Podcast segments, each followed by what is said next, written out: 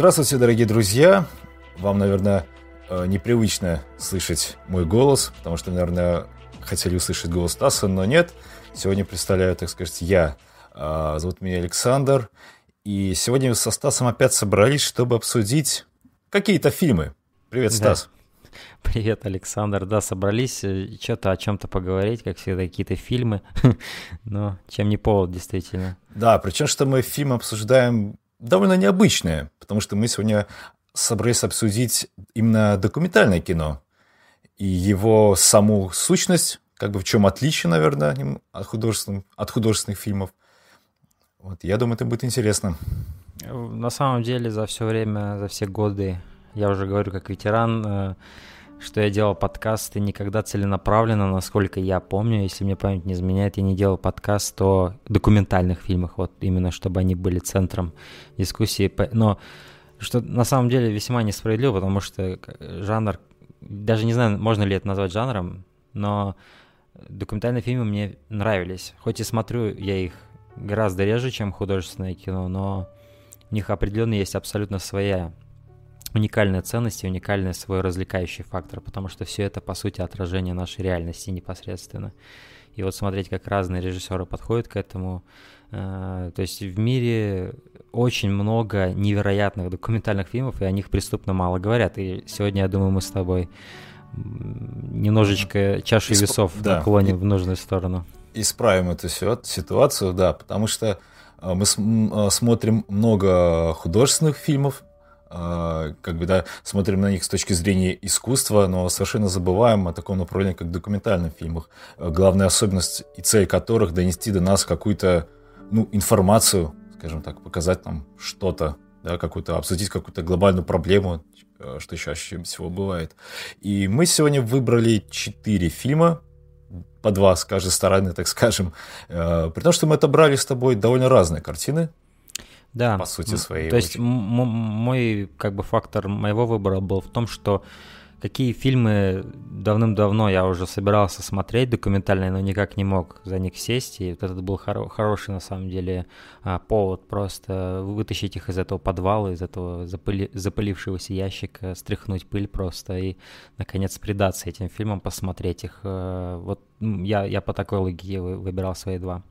Да, и так получилось, что, я думаю, мы покажем нашим слушателям, как бы это каламбур такой получается, а, что то документальное кино тоже может быть разным, тоже может быть оригинальным а, по своей структуре, по своей сути. А, вот, что оно имеет весьма большую... И что главное, что сама художественность фильма, сама художественность фильма и его как бы главная цель, чтобы донести информацию, они идеально сочетаются. Но, да, конечно это же... Многие недооценивают, насколько художественным может быть документальный фильм.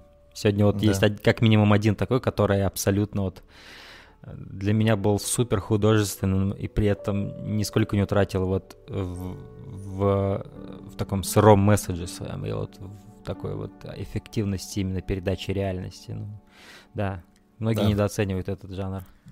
А, так что, ну, я думаю, пора начать наше с тобой обсуждение. И какой у нас первый фильм будет? Первый фильм будет, который я выбрал, один из двух, это «Камера Персон», 2016 года документальный фильм Кирстен Джонсон.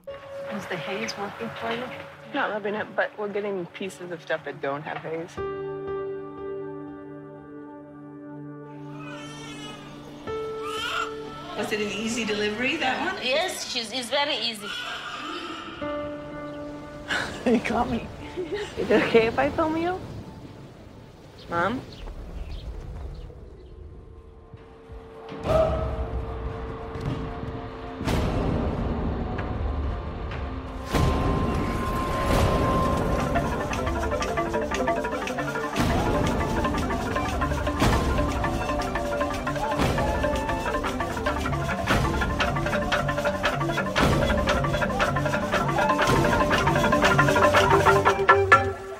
Change the subject and ask if she was always such a great dresser. Kaže, jeste se uvijek tako fino oblačili, imali stila? Uvijek. Это, по сути, такой визуальный мемуар э, операторши, женщины-оператора, которая работала над разными, над, абсолютно различными в течение нескольких десятилетий документальными фильмами. А, и, по сути, этот фильм представляет из себя где-то 100 минут, да, а, футажа из абсолютно разных фильмов, которые выстроены в единый какой-то такой нарратив, дневник, какой-то такой именно мемуар человека. А, и что интересно, как можно сделать мемуар о человеке, который все время по ту сторону камеры, да, находится. Mm-hmm. Мне кажется, вот цель этого фильма как раз рассказать о себе без того, чтобы показывать и рассказывать о себе, если это имеет смысл. И этот фильм, он содержит в себе не только э, футаж из документальных работ, над которыми работала Кирстен Джонсон. Да. Ну еще личный а, ее архив. Личный архив Даже. с ее матерью, которая там болезнь Альцгеймера, да, по-моему, если я не ошибаюсь. Да, а, да. И какие-то вот такие личные моменты. И в какой-то, по-моему, в одной единственной сцене мы видим лицо Кирстен Джонсон.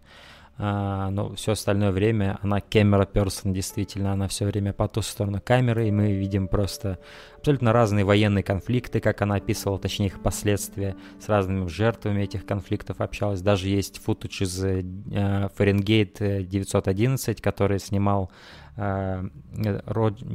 Майкл Мур, по-моему, этот э, режиссер, про войну в Ираке и последствия 11 сентября. Это одна из самых, на самом деле, известнейших документалок, из самых раскрученных за, за всю историю документального жанра. А, и я, я удивился просто, когда понял, о, черт, это же футаж из, из этого фильма. То есть с Майклом Муром, потому что я его когда-то уже смотрел несколько лет назад, и вот я узнал это, и я подумал, о, так она была оператором там, это было удивительно на самом деле. И нигде она не подписывает субтитры, из какого фильма этот, да, футаж сейчас будет. Она просто, по-моему, там пишет, где место, это происходит. Да, место и, действия, и, да, и что произошло там, собственно. И по, по, она, по-моему, даже никогда не пишет, какой год. Она просто тебе говорит какое-то место. И ты уже сам как бы догадываешься, там, это в 90-х было снято, это в нулевых. Ну да, вот такой фильм, но так как я его выбрал, да, я хочу у тебя спросить твои от него впечатления, что ты о нем думаешь? Э, сперва надо понимать, что это фильм, ну, грубо говоря, скажем, нарезка таких mm-hmm. вот каких-то моментов, э, так скажем, то, что не оставалось, какой-то э, работы какие-то, то есть да. материал после того, как на съемок канал, вот это все и соединило в один фильм.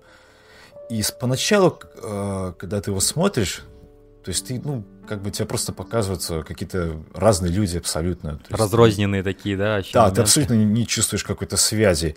Угу. В принципе, связи не будет потом, но э, то, что эти люди говорят, э, и о чем они говорят, они невольно заставляют себя задуматься о многих вещах, о многих страшных вещах, которые mm происходят прямо сейчас в нашем мире. И это, вот, это уже, я, э, знаешь, меня уже приковало к экрану после той истории слепого мальчика. О, да. А, это супер эффектно было. Супер эффектно, потому что там сидит мальчик, э, ну, явно там арабской какой-то, да, такой национальности. Да. И он закрывается, там, свой левый глаз рукой угу. закрывает. И он меня просто спрашивает, а что ты видишь сейчас? Ну, да, да. правым глазом. Он говорит, вот я вижу все очень хорошо, красиво. А он там просит его, убери, пожалуйста, руку на другой глаз. И мы видим, что там глаз, то есть, ну, да, видимо, ранен, то есть, да, там осколком каким-то, видимо, повредил или что. И то есть, ну, он начинаешь спокойно говорить, что, ну, вот этим глазом, то есть, я могу видеть там какой-то свет, падающий из окна, то есть, такой, да. ну, ну, и там даже было слышно, как начинает плакать сама Керстен Джонсон. О, это так меня тронуло, потому что да.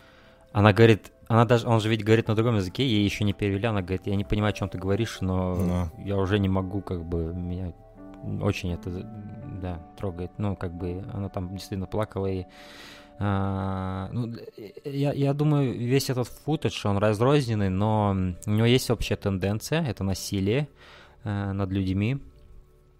Хоть там и есть мирные моменты, да, где там какой-то пастух едет э, и на, на, на лошади, э, пасет своих там баранов да. и И, и вот этот момент мне там очень понравился, где она э, ставит камеру на землю, чтобы поймать хороший угол и кадр, да. Угу. И с какой радостью она все это делает. Ты можешь слышать смех, такой, ну, едва сдерживаемый, вот это вот, э, вот это вот ощущение, что человек любит свою работу, и что она как бы рада, что поймала вот такой кадр. Это тоже очень мне было близко на самом деле. А, и передалось хорошо через эти сцены. А, ну, тут есть также, помню, что сцену, где родился ребенок, но ты вроде как сначала болеешь, что, о, окей, он, Мгм, что, да. главное, чтобы всем все хорошо было, и он долгое время вообще не подает знаков жизни, потом он подает знаки жизни, и ты такой же радуешься, а потом выясняется, что у них там нет кислорода, и, скорее всего, он без искусственного умрет, короче. И Мгм, она просто да. показывает эту акушерку, которая как бы уже знает, чем это все кончится, и ты так думаешь, о, господи, это очень... Да, мы, а, мы-то шокированы, сама, ну, сама Мгм. камера Персон, да, я слышу, тоже шокирована, а та сама кушерка, она... Она опечалена, она просто Да, опечалена. опечалена, ну, Но это уже не первый раз, явно. Это факт, суровый Да. факт, который Да. она принимает. И вообще э, тут много, то есть много-много людей показано нам, то есть разные всякие истории, и объединяет их, конечно, одно, это насилие, и вот это сочетание, опять же, красоты природы.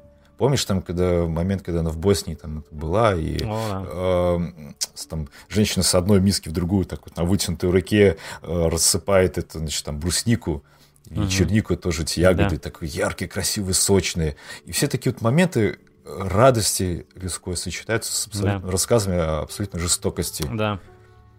И это вот самое подкупает. э, И это происходит тут прямо здесь у тебя, практически за окном, да? Это происходит Мгм. сейчас. Где Мы об этом не задумываемся. И э, это такое интересное существо, человек, что она может одновременно э, страдать от того, что, я не знаю, у нее там плохие оценки в школе, там, в универе выгнали, отчислили по работе проблемы, и люди страдают от того, что у него там... Вот вспомни то же самое мальчика, вот продолжая его там раз- разговор, когда он говорит, что он своего брата обнаружил, у которого пол лица не было, то, что там ракета Да. попала в него. Не, ну там головы в принципе не было, он говорит, я Ну видел да, глотку, говорит. Я видел глотку, как открытая просто шея. А, Да. И он об этом причем говорит, не рыдая, не... Ну, Это просто вот это еще и более эффектно от этого. Потому что это уже настолько в нем прожглось это все, да, и насколько, настолько уже в глубине в него сидит, что он даже это без слез все рассказывает. Только когда она начинает плакать, он немножко начинает сам расчувствоваться. Ну или вот та история про женщину, которая рассказывала, как их там насиловали, э, содержали в каких-то нечеловеческих условиях, да, э, там заставляли какие-то невероятные вещи просто делать, э, ужасные. Э, и да, эти все вот эти истории, но э, это все как бы... Все равно это личное кино камера Персона. Я, я не вижу это как нарезку из разных мест. Это ее путешествие из 90-х, там, начала, наверное, и вот до наших дней. Ты видишь, как техники ее меняются, как оборудование ее меняется, и как она лично реагирует на все это. Потому что за, камера, за кадром мы часто слышим, как она взаимодействует с людьми, о которых она снимает эти сюжеты.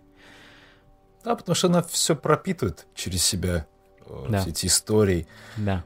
Это не- невольно Это как бы показывает, видишь, вот в этом плане даже оно довольно гениальное это название, потому что, ну, камера персона, как бы это камера персон, да, это чувак вот этот с камерой, который ходит, о котором мы никогда даже не думаем, и это просто наш, на- нас волнует только то, что он снимает, да, и как он это снимает. А, но здесь этот фильм, он как раз-таки показывает персональную сторону этого камера персона, что они тоже через себя это все пропускают, когда снимают эти вот этих людей, их истории, что в том же фильме Майкла Мура про э, 11 сентября ты никогда не подумаешь, что оператор думает обо всем этом, обо всей этой истории. А, но вот этот фильм, он впервые как будто дает голос оператору, и при этом оператор все еще не помещает себя в кадры по большей части. А, и да, это вот такая история пропускания через себя ужасов, которые вот снимал этот оператор. Там еще мне очень нравился момент, когда нам показывают э, нарезку из тех мест, где э, пытали людей, где казнили людей. Там Мгм. ну, просто показывают какую-нибудь комнату. Да, да, да, да, да. Пустую. сейчас выглядит абсолютно нормально. То есть ты никогда не Да. подумаешь. То есть это такой, да, действительно момент, как в каком-нибудь Dark Souls, да? Вроде ты ходишь по какому-то месту, и потом только узнаешь лор, что там происходило, да, и ты такой, о, господи. И вот здесь то же самое, то есть здесь это просто вот такие обычные, ну, какие-то обычные, даже некоторые красивые места. Да, но то есть если бы не нижний титр, который написан, да, что там людей пытали и казнили, ты бы не подумал никогда, что здесь такое происходило. Это уникально. Это хороший прием, он действительно эффектный и эффективный. То есть тебе, по сути, чтобы нагнать жути, тебе не нужны съемки, как эти трупы там лежат, да, и эти лужи крови. То есть ты без этого можешь быть в шоке. А, когда тебе правильно преподнесут контекст. Да, мне, мне, мне очень понравился этот фильм. А, то есть я не скажу, что я прям с первых секунд был супер влился в него, но они индивидуально, все эти отрезки, они довольно интересные. Например, там в Нью-Йорке, да, вот в этом зале uh-huh. суда, где они показывают цепь, которой кого-то там избивали или душили, да, э, она там типа вся крови должна покрыта такой запекшейся, и что там такая огромная цепь, он ее вытаскивает, да. просто вытаскивает. Вот так ты думаешь, когда она уже кончится, господи. Вот, и человека там папка, это вот где все эти сфотографированы, как там изувечили, переехали, как я понял, кого-то машиной там и протащили прям под машиной. Да, да, да, да. да. А, и он отказывался показывать это как бы. И, да, просто есть вот эта папочка, которая страшнее всего на свете. и ты думаешь, господи, что же там, что же он там прячет в этой папке. А, Лучше просто, не знать. да, и просто по отдельности вот эти моменты все, они сами по себе интересны, вот все на мой взгляд, они все были интересными индивидуально. Ну и я думаю, она удачно выстрелила это все именно в такой вот мемуар своей жизни через свою профессию. И это всего лишь 100 минут что-то пили. Поэтому я всем советую заценить камера Person. Да, однозначно. Потому что это такая сугубо личная история. И вот эти вот ее кадры с ее матерью, постоянно, mm-hmm. которая боле- болезнь Альцгеймера. Mm-hmm. И мы потом видим, ну, там, дату ее смерти, Mm, уже после смерти. После, да, и вот это вот все, конечно, очень да. оставляет большой слепок на вас. Поэтому да, советую посмотреть. Ну, еще один маленький забавный факт. Э, для меня было лично удивительно. Э, то есть я, по-моему, у себя в скайпе поставил шутливо так э, город и страну своего проживания Санаа, Йемен, то есть город Санаа в Йемене. Uh-huh. И в этом фильме есть футаж из Санаа, Йемен. По-моему, вот этот пацан как раз с этим глазом, он оттуда, из Йемена. Это было просто забавно видеть, господи, то самое место, которое я просто рандомно выбрал, потому что оно звучит как абсолютно то, где я точно бы не жил, и оно да, здесь да. есть. То есть она реально по всему миру там поездила, она и в Боснии, и в Америке, и везде была, и да, в, в Нигерии. африканских странах, да. да. Вот это профессия камера персон подразумевает, видимо, под собой, что ты весь мир поедаешь и что вообще с людьми может происходить. Да. But they're moving those. I think those borderlines are always in movement. Yes, um, thanks God. Yeah, exactly. Well, I mean, and that's what I feel like. That's what I was trying to explore in Camera Person is sort of the way that there is. There's one moment in, in Camera Person where you're in um, a hospital in Africa and mm. a baby is born uh, prematurely. Yeah. And we see the midwife trying to keep the baby alive. Right. Would you have shown that scene if the baby had died? That scene actually exists in the film that was made.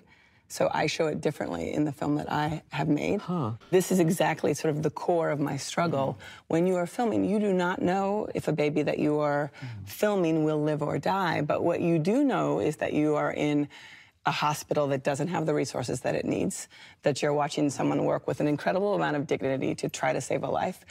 But also, what that scene reveals is what I don't know about the world. For me, camera person is a part of acknowledging that we all have these blind spots. We come into the world, we're born in a certain place.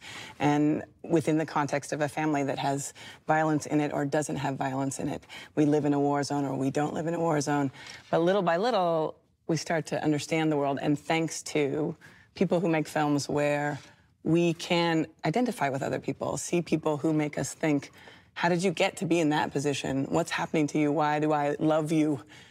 Ну а следующем, о чем мы будем говорить, Александр? Это будет твой выбор. Следующий, да, следующий был мой выбор. Я на этот фильм наткнулся совершенно случайно, э, когда просто на работе, будучи, скачал подкаст Антона Долина. Ну, там не подкаст, там скорее такой короткий выпуск был на его, на его шоу Вести ФМ, как в кино называется. И там они разговаривали про северокорейское кино, что на самом деле существует. Ну, конечно, мы о нем ничего не знаем, и тому подобные вещи. Но там промелькнул э, так, фильм «В лучах солнца». The sun shines even at night in this country. The happiest people on earth live in this country. And for several generations, the motto of their lives is We do not envy. But no one outside is allowed to see this earthly paradise. Envy us. We saw it, and we'll show it to you. the real North Korea, in the rays of the sun. Виталия Манского. Да, это русский фильм, русский Что режиссер. меня удивило, я сразу хочу сказать, это меня дико удивило. То есть с самого да, начала да. ты слышишь голос этого режиссера, как он тебе все это представляет. Ты такой, what? Это что, переводчик мне сейчас объясняет, о чем фильм будет? А потом смотрю, это же русский снял. Да, да. И э, фильм уникальный тем, что его могло бы и не быть вообще.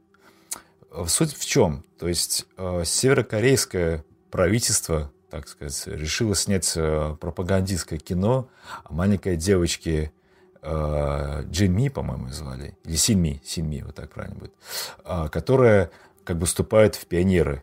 Вот сейчас, и через ее глаза как бы мы могли бы увидеть, что Северная Корея типа процветает, что все хорошо. Что, как типа, там отлично жить вообще, какое-то да, лучезарное будущее, государство. Да, светлое будущее, тому подобные вещи.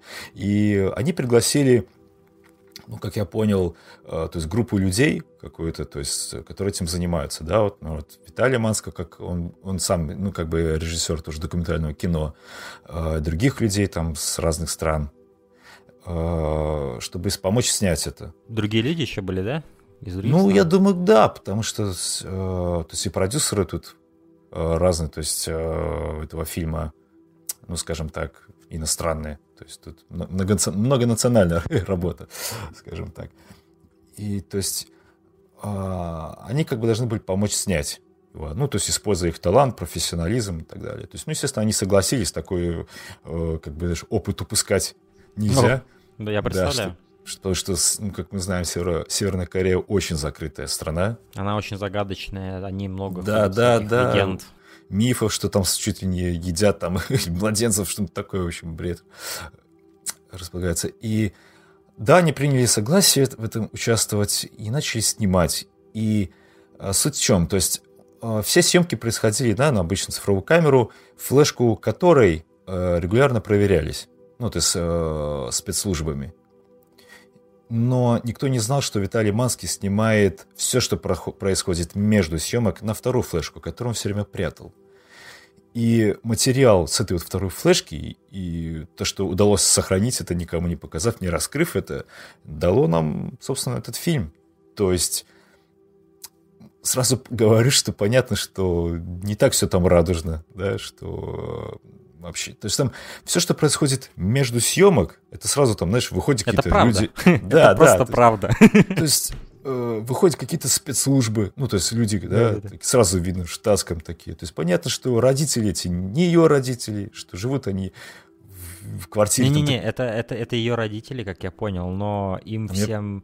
заменили профессии. То ну, возможно, так. Мне показ... другие были профессии. Но мне показалось, что там даже людей просто нашли такой типажи такие, знаешь. Нет, по-моему, это ее родители все-таки, но да, им заменили профессии на более такие презентабельные, такие элитные, типа, что они каждый в своем ремесле, uh-huh, они там uh-huh. просто надирают всем задницы и просто ведут Северную Корею к процветанию, и все их обожают, и им самим нравится там работать, и они планы выполняют и перевыполняют постоянно. Да, да, да. И все, от всего этого совком таким несет, потому что вот это все вот эти вот именно идут переработки, вот это вот какой-то дух вот этого вот производства и патриотизма, который вот именно все время на патриотизм идет затачивание и культ личности вот этого да, вот главнокомандующего. Ким Чен Ына. Да, и, и его предков там всяких. И ну, знаешь, вот когда я смотрел этот фильм, поначалу я не совсем в него вливался, потому что это были долгие сцены, как в классе, ну буквально минут, наверное, 10 без перерыва им их заставляют повторять один и тот же абзац разными словами. Угу. То есть там учительница, она рассказывает им какую-то а, явно легенду, басню какую-то сочиненную чисто для индоктринации про то, как там, а, значит, их э, бравые Японск, Да, японцы типа уроды такие все, там помещики да, злые, как он, что не отняли как он землю. Одной, да, как он одной рукой японцев душил, а второй рукой отгонял американцев, знаешь, вот просто такие вот какие-то легенды и мифы Древней Греции рассказывает, да, да. короче. И дети, детей, вот, ну окей, это пропаганда, но что меня убило, это то. То есть поначалу я не понимал, почему так долго это показывается. Типа, что, режиссеру больше нечего показать, но потом я через какое-то время ты начинаешь понимать, в чем этот смысл.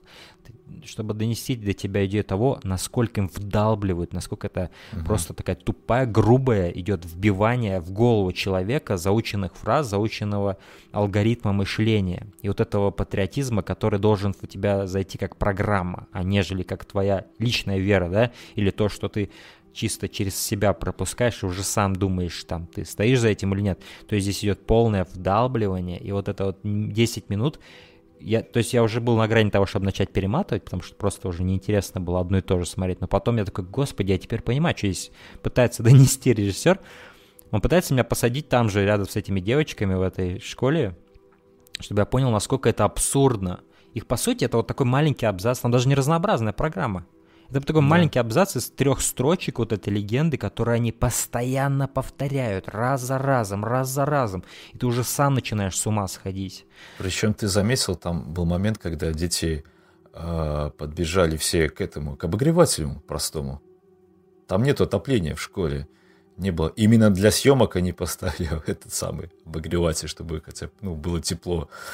Э, и вот даже вспомню ту сцену начальную в квартире, когда там, значит, они обедают, да, и там такой разговор идет, типа, что вот, вот типа, национальное блюдо надо есть, потому что оно такое полезное, ты будешь расти, там все такое. И даже когда дубль заканчивается, выбегает режиссер, начинает там объяснять, что ну вот вы не так говорите, ну говорите, пожалуйста, вот так вот, а вы улыбайтесь, улыбайтесь. И видишь, там в заднем плане еще какие-то такие мужи, значит, в таких серых да, костюмах, такие классические какие-то оперативники. Вот, и ты знаешь, я уже начал просто от того, что это все повторяется, я начал глазами ходить по окружению, скажем так, uh-huh. этой квартиры. Ну, там сразу видно, что она не жилая. Ну, сразу да. видно, что это просто... Постановочно знаешь, все очень. Да, все очень постановочно. И вот эти фильтры, он отлично их использует, Манский, потому что он иногда показывает тебе футаж, как его задумывался он, то есть такие яркие цвета, угу, такое освещение, угу. совсем другое. А, а потом он тебе вот эти между дублями показывает, просто такое все серое, просто как в каком-то эквилибриуме в фильме с Кристианом Бейлом, просто оттуда как будто футаж да. какой-то из этих вот мест, куда они ездят, зачищают, знаешь, такие просто такие голые стены, ты, тебе бросается реальность в глаза того, насколько на самом деле все по-другому там. То есть там даже есть этот футаж, помнишь, где в начале, там, ну, где-то в первом акте это, где вот они, как, как эта девочка, они поют, вытирают там парту или что-то там, раскладывают uh-huh, свои uh-huh. вещи, как здорово учиться в Северной Корее, все такое. А, все такое настолько вот такие краски сочные, да, и ты уже как будто сам покупаешься, да, а, да. но потом просто тык, вот без какого-то либо просто и реальность начинается. Это все настолько серое, там действительно нет отопления, они там сидят, у них чуть ли не пара изо рта идет в, этой, в этом кабинете. И эта вот учительница, она вот этим своим монотонным голосом, с такой полуулыбкой, вроде как-то, вроде как подоб... с доброму, ну, по-доброму к детям относится, но в то же время ты видишь, что это какое-то все роботизированное. Идет вот это вот принуждение ко всему. Да, причем э, саму съемочную группу жестко контролировали, то есть им нельзя было выходить из отеля, там практически mm-hmm. даже чуть ли к окну нельзя было подходить. Uh-huh. Ну, ну, понятно почему, конечно же, потому что yeah. увидите чего-то, чего там лишнего, да? И, и вот эти субтитры, что мы ни разу за все время съемок не видели, чтобы кто-то выходил из школы, чтобы uh-huh. кто-то выходил из заводов. То есть, по сути, люди там, то есть дети живут в школах, где их 24 часа в сутки индоктринируют всяким, всякой чушью, промывают им мозги. А рабочие ж... люди... Да, рабочие живут в бараках. Там, они, они живут прямо на заводе и не выходят оттуда. То есть это, по сути, идет эксплуатация трудовой силы и индоктринация подрастающей трудовой силы, которая должна в итоге будет прямо из школ переместиться в заводы. И вот Я этот даже... цикл идет. Угу. Это так страшно, Санек. Я просто э, не хочу забегать вперед, но к концу фильма у меня сердце разрывалось. Серьезно. Да. Потому что... Я, я даже я удивляюсь, как они умудрились снять метрополитен там. Угу. То есть там сцена в вагоне метро, когда люди вообще все... Ну, понятно, что в метро как бы не должно быть улыбающихся людей, но абсолютно эти сухие, измученные люди, эти, о, лица корейцев, угу. под ну, довольно такую грустную, утяжную музыку. Ты сидишь просто уже такой, да, тебе сердце Знаешь, сжимается. Что мне, что мне закралось первым делом?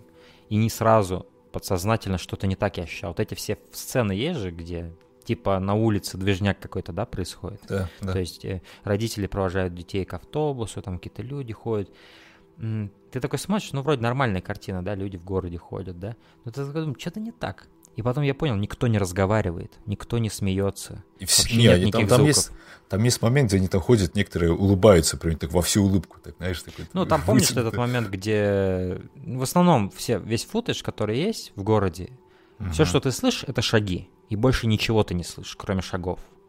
А, и вот это, знаешь, это так глубоко закрадывается, вот этот кошмар, потому что ты такой думаешь, потому что я понимаю, что перед тобой выстраивают фальшивую реальность, и что на самом деле, ну там, там люди даже по улицам-то не ходят. Uh-huh, Их тебе выпустили да. просто для фильма, чтобы они перед тобой походили, но на самом деле ничего этого нет. Там же да. даже за кадр голос пацаны говорит, что мы приходим на место, и та же самая картина, нас уже ждут. То есть массовка uh-huh. уже ждет, то есть разодета да. как надо. Рабочие завода абсолютно новой форме, всегда выглаженные такой, все стоят, им, им говорят, улыбайтесь. Режиссер каждый раз останавливает сцену и делает замечание там всем, улыбайтесь, говорит, постоянно улыбайтесь. Ну, так вот. Мне еще, помню, один момент гениальный, он, конечно, долго-долго длится, там, когда, помнишь, они привели этого деда-ветерана, а, в школу, который там начал рассказывать, как он там громил американцев. Это, знаешь, вот этот момент, это и как Манский... 10 из 10. Да, как Манский это показывает. То есть там вот всю эту долгую занудную речь показывает только а, одно лицо девочки, которая просто угу. борется со сном всю эту да. речь. Это, это очень устала. долго происходит, да. это долго тянется, очень долго, но ты как бы перенимаешь этот момент. Ты уже сам засыпаешь, короче, ты да, такой сидишь да. вместе с ней.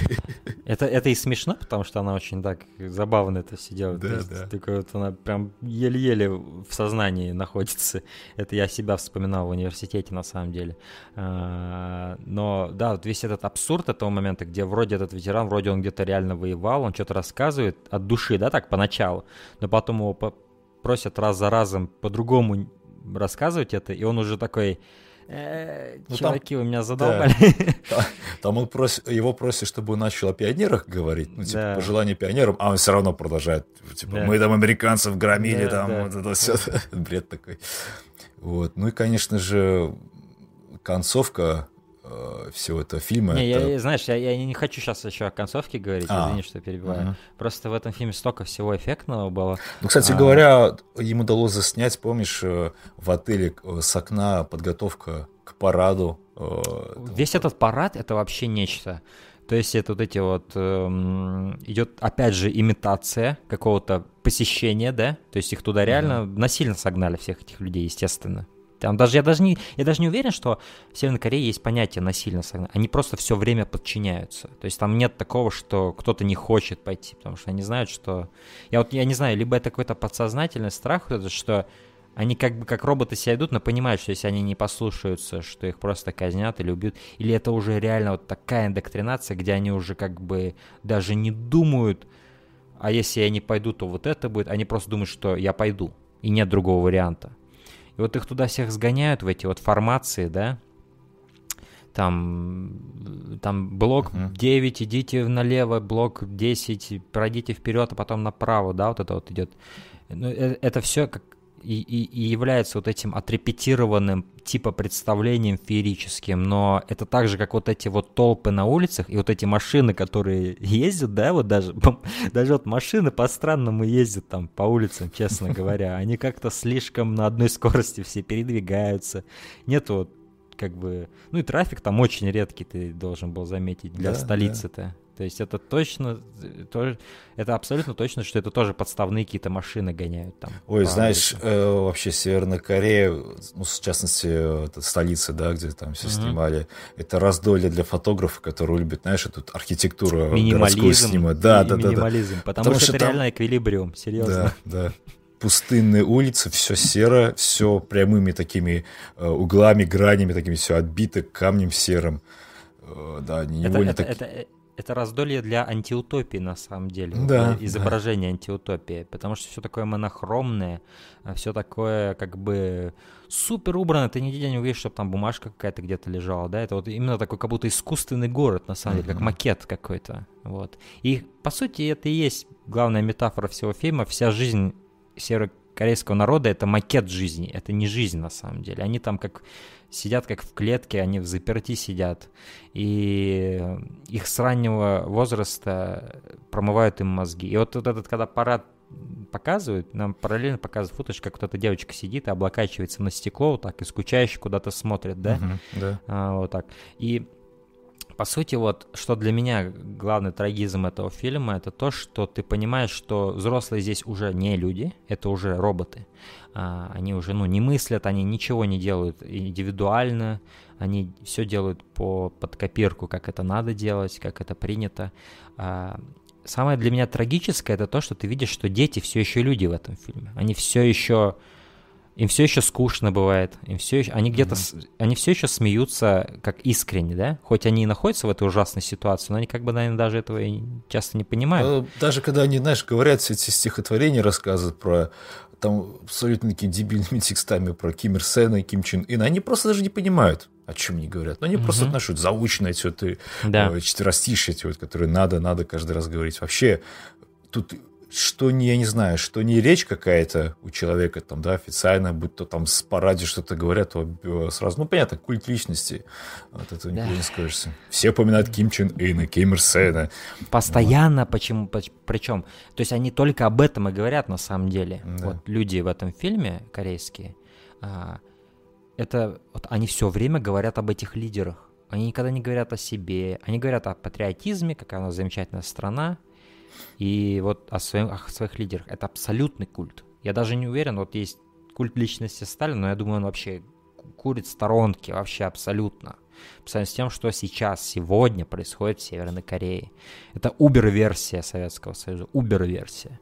Это вот реально эквилибриум, как я уже много раз говорил. То есть это идет угу. полное промывание мозгов, поставили абсолютное равновесие вот этих вот эмоций, которые не меняются. И вот только дети в этом фильме представляют жизнь. И по сути, что ты наблюдаешь через весь фильм, это уничтожение личности в этих детей. Да, индивидуальности. Есть, да, их просто уничтожают весь фильм перед твоими глазами. И э, перед тем, как мы говорим, поговорим о финале, который один из лучших финалов, что я вообще за всю свою жизнь видел, честно сказать. Uh-huh. А, а, я должен отметить, как невероятно круто снят этот фильм, честно говоря. Он просто вот порой у меня просто дыхание захватывало. Но это как по-кубриковски порой было снято. Как, какая симметрия соблюдается. Как, как, да композиция вот это всего, всего движения людей вот этих да. в одинаковых одеяниях. А мне, знаешь, сразу вспоминается кадр один, когда, по-моему, даже перед парадом или после, э, с, знаешь, с, с окна отеля, наверное, удалось заснять, как напротив здания там сидела какая-то девочка или кто перед телевизором, откуда опять лилось какая-то пропагандистская чушь. Там ярко такой флаг этот вот. Их не было, знаешь, вот этого севернокорейский. Да. Это, ну, выглядело ты просто... Видишь, вот эти, ты видишь вот эти окна, вот эти боксы, да? Да, да, да, да, да. Это как вот, помнишь, в «Бегущем по лезвию», когда Кейс садится перед окном, и там такие напротив него вот эти тоже боксы с людьми mm-hmm. вот эти вот. А, да. И, ну вот, помнишь даже, когда вот они идут все толпой сначала, то есть это уже часть сня, снятого, для, для, то есть это момент, когда он использовал футаж, который, как бы, скорее всего, для пропагандистской стороны вопроса использовался, но он сделал это, то есть он взял этот футаж, но без цветокоррекции, вот этот серый, монохромный он его сделал, да, и вот где они идут, помнишь, к этим двум статуям двух лидеров, да. Сначала девочка идет, ее отец, по-моему, или что-то такое, а, с цветами, да, они ложат, а потом куча людей просто ложат цветы. Uh-huh, uh-huh. Просто да, как это... вот это снято из профиля, из фронт, фронтальная съемка. Идет просто вот, это реально это как Диккенс, как будто Роджер Диккенс снимал. В Blade Runner много таких вот, есть этих невероятных широких планов вот этих вот. А, которая абсолютно все высчитано до мелочей. Вот этот цвет, как одеты персонажи, как, как вся общая палитра будет выглядеть, как композиции кадра выглядит. И вот просто оператор, вот я говорю, в этом фильме какие-то невероятные вещи. Вот, то есть одна из лучших операторских работ 2015 года я увидел в этом документальном фильме. Это как раз я хотел вот привязать к тому, что я говорю, что документальные фильмы часто многие недооценивают, насколько художественными они могут быть, да, при этом да. передавая суть реальности. И вот этот фильм это один из вообще величайших, мне кажется, примеров кинематографии в документальном кино. Ну, потому что, вот. знаешь, документальное кино, оно может делиться э, фильм, допустим, да. который исп- да. использует только лишь какие-то архивы, архивные записи, то есть, э, и либо которые снимаются, вот как бы, знаешь, прямо сейчас вот по наитию, по сценарию, как такому образному. Да, это тоже такое разделение и вот, здесь, и, и, и вот здесь это сыграло и тоже метафорическую роль, потому что и жизнь этих людей, она отрепетирована, она тоже как будто по да. сценарию происходит. И их жизнь, она такая же искусственная, как, и, как это снято, да? То есть, потому что когда ты смотришь, ты тебе в глаза бросается, насколько художественно это снято, да? Что это, ну, как бы совсем нереально так снять. А, но это как раз и есть суть их жизни. Она нереальна, она такая вот идеализированная для других стран, но внутри, и причем даже люди внутри не имеют права а, как бы выражать недовольство. То есть это идет, это идет, то есть у них права настолько отнимаются, что это идет вплоть до твоего дома, где ты живешь, что ты даже там не можешь высказать ничего против режима. А, и вот этот момент, помню, один из самых клевых когда тебе показывают просто, как эти кучи цветов просто в мусорку собираются. Там, Это, ли да, да. Причем так обыскивают сначала металлодетектором. Причем а просто... еще обыскивают сначала, господи. Да. То есть это уже народ овец просто, и даже их они обыскивают, блядь, на металлодетектор. Ну вот знаешь, у меня вот сразу же просто все стало ясно, грубо говоря. Mm-hmm. После сцены в квартире там завод начинается, фабрика, где якобы да. работает отец. Ну он, ну, он работает инженером, как бы, знаешь, должность угу. инженер такая сразу. Там да. швейная какая-то фабрика да, да, да, текстильная. Да. Там он разговаривает с рабочими женщинами, и ну, прям видно сразу, что он вообще понятия не имеет, что он говорит. Он спрашивает о диаметре деталей, что типа вот если мы вот возьмем диаметр вот побольше, то у нас просто наладится, мы как бы, ну, сделаем еще лучше качество товаров. И постоянно говорят, что в этом году, типа, знаешь, это, блин, черт возьми, как писал Оруэлл в своей знаменитой 1984. Постоянно тут переполнение плана, что якобы вот мы сейчас в этом году добились небывалых результатов, намного выше, чем в прошлом году. И, то есть ну, люди в душе, наверное, понимают, что это полный бред, что это не так. Угу. Они, ну, они не дураки, они же видят так. Я не думаю, что они да. зомби, но просто некуда деваться. Некуда, и у них нет других альтернатив. Да. Да. И концертную Причем, знаешь, часть. Да, они так как-то даже этих новых форм, в униформах новых, они как-то так, и видно, что им самим как-то неудобно, они как-то нелепо mm-hmm. в них выглядят. Что-то, постоянно какой-то подвох, что-то И э, как ложь. она говорит, о, давайте поаплодируем нашему там руководителю, у него сегодня ради... а, там, дочка да, что-то да, там да, вступила да, да, в пионеры, пионеры, вот и все. И вот этот, и много раз, и тебе все эти дубли полностью показывают. Причем, что они аплодируют вяло, такие режиссер им говорит, там выбегает такой мужичок, говорит, что ну вы можете вы там громче аплодировать, ну что вы так вот стесняетесь? Но при этом он, он при этом не наезжает на них. При, нет, при вот этих, нет, да. видимо, при, он такой все это делает как бы в том-то и суть, он, он всегда супер вежливый но он как бы им все время их заставляет одно и то же делать по несколько раз, что-то меняя в процессе. И они за раз за разом, раз за разом, раз за разом, как вот в этой сцене в школе, где они раз за разом повторяют. Также вот эти взрослые люди раз за разом повторяют эти сценарии. То есть, по сути, тут идет такая вот именно сопоставление как детей зомбируют uh-huh. одними и теми же этими, так и взрослых заставляют те же самые функции выполнять миллиард раз, пока они не сделают это там правильно. Верят они в это или нет, уже никто не спрашивает. Ты просто должен это делать. И вот в плане режиссуры один из самых великолепнейших моментов был этот концерт танцевальный. Uh-huh. Девочка, помнишь, анонсер, как она там с таким супер энтузиазмом все рассказывает. Это просто на, на фоне красных этих штор, как в Твин Пикси. Просто вот, реально какая-то да, Красная комната бреда, на самом деле. Да, просто весь фильм довольно такой тусклый, а это... А там все такое ярко, да. красное, да. А, ну да, финал он разрывает просто. Если вы, если ваше сердце не сделано из камня, это разрывает просто. Да, душу. тут надо сказать, просто фильм э, довольно такой медлительный вам может показаться, дорогие друзья, потому что, опять же, много сцен просто вот где повторяются эти дубли бесконечно, то есть ну, ценных заводов и тому подобное, но вам надо досмотреть до конца, вам надо, и тогда вы это все поймете. Бы, это, это только так и могло э, в принципе, донести суть.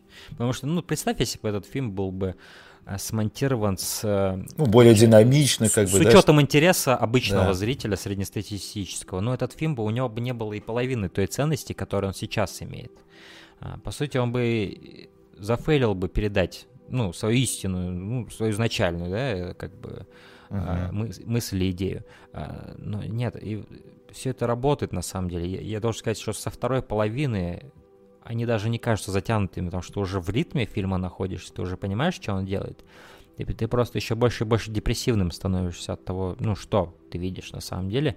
А, и все это не оказало бы такой эффект, если бы не вот эта главная героиня, на самом деле, девочка, через которую все это, по сути, как через такой кристалл, да, фокусируется да. в тебя. И, и в конце ну, вот она какой-то там, что-то она там какой-то стиш... А, э, ну, рассказывает какую-то да. очередную патриотическую какую-то хрень. Вот. И он вроде, как я понимаю, режиссер с ней ведет диалог. Понимаешь, там суть в чем была? Вообще, этой съемочной группе было э, запрещено вообще что-либо делать. Общаться угу. даже с э, ну, актерами, назовем да, их да, так. Да. При том, что спецслужбы не знали, что в этой съемочной группе есть человек, который понимает корейский. Вот. И один только момент был за все время, когда им удалось эту Сильми, девочку, я не знаю, как ее зовут, настоящее имя, она в фильме зовется так, поэтому уж извините. А единственный момент, когда ей удалось как бы поговорить с ней просто. И они задали простой вопрос, типа, ну вот что тут видишь, как ты видишь свою жизнь, да, да о чем да, ты да. мечтаешь, будущее. Да, да, будущее. И она говорит абсолютно какую-то ну, полную ахинею, то есть, ну, да, там, Ким Ир Сен, там, Ким Чен Ын, там, типа, светлое будущее. Но видно, что она опять не понимает, о чем она говорит. И это заученная она, фраза. Она, это заученная фраза, но при этом в какой-то момент она начинает, у нее слезы начинают Да, и, и вот это, это просто, знаешь, разряд молнии для зрителя, потому что... Это вот это, это, это сила кино, я вижу. То есть да. мы говорим о документальном фильме, но это сила кино вот в этой сцене. То есть это идет вот этот момент истины во всей этой ахинее, что ты до этого смотрел, но ахинея в плане того, через, ну, ну что с этими людьми творят. Mm-hmm.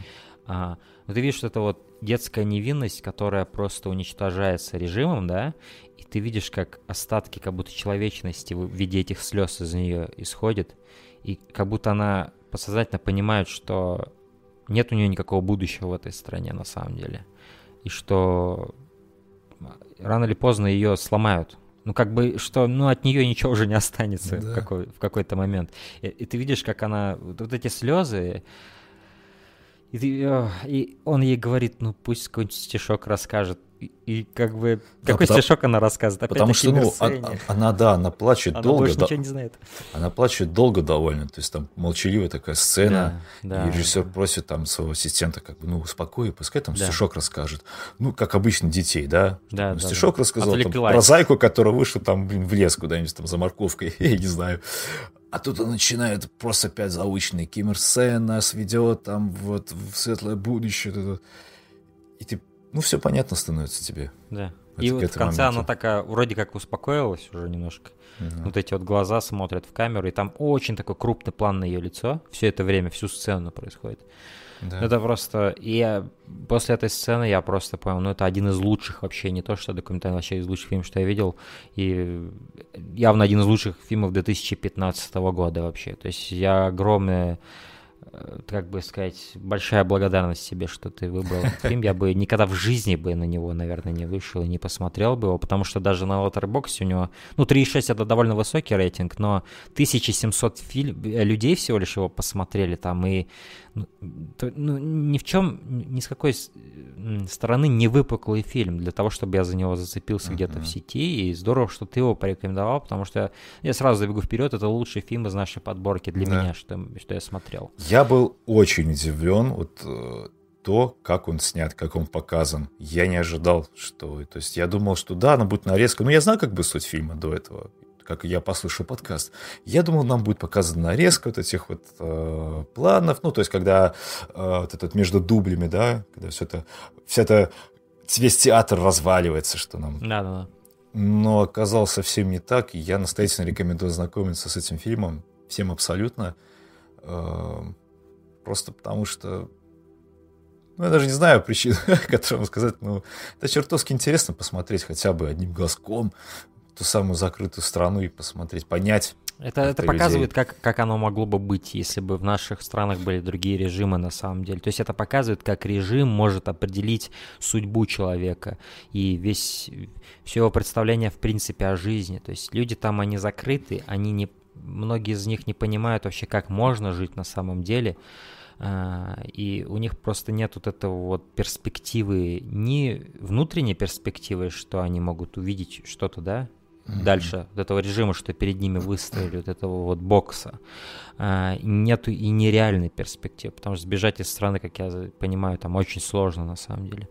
А, и что самое страшное, многие из них и не захотят сбегать, потому что они, наверное, не понимают, что можно сбежать, или что, ну, или настолько боятся, что они даже не рассматривают такую идею.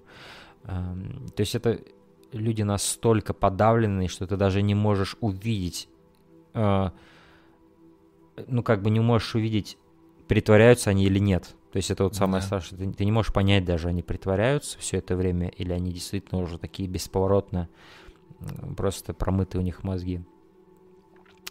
И ну, нет, это шедевральная вещь, э, выдающаяся, выдающаяся. Самое страшно осознавать, что такая вот э, одна из самых таких популярных антиутопий ну вот uh-huh. Орла, который называл там 1984, что ее идеи, скажем так, существуют сейчас ну, uh-huh. вот, в рамках данной так, страны, ее закрытости от внешнего мира.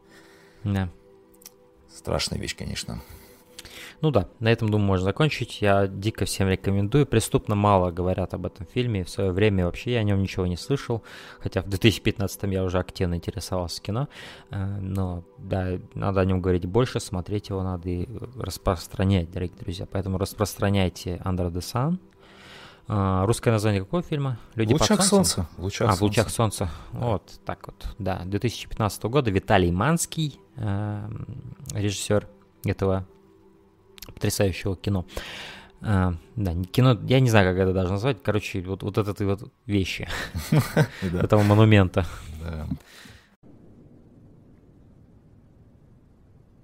진미, 너 소년단 입단했는데 이제 자기 일상에 대해서 무엇을 기대해요?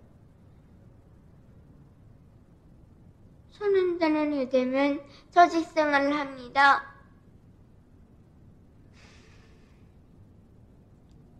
조직 생활을 할 때 잘못도 느끼게 되고 경례한 대원수님을 위하여 어떻게 해야 되는 것도 느껴지게 됩니다.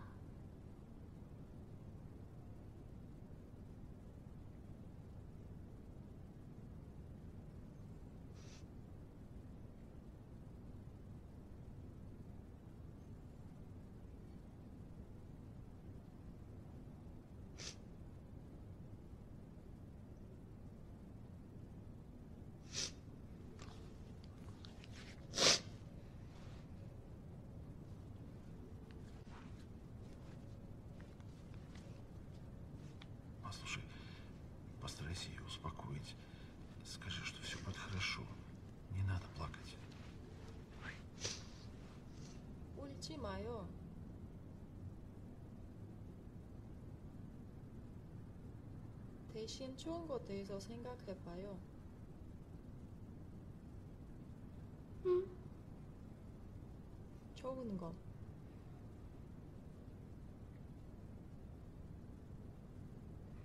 잘 모릅니다. 전에 있었던 좋거나 기쁜 일 생각해봐요. Пусть стишок, что ли, расскажет. 아니면 어떤 시를 생각해봐요.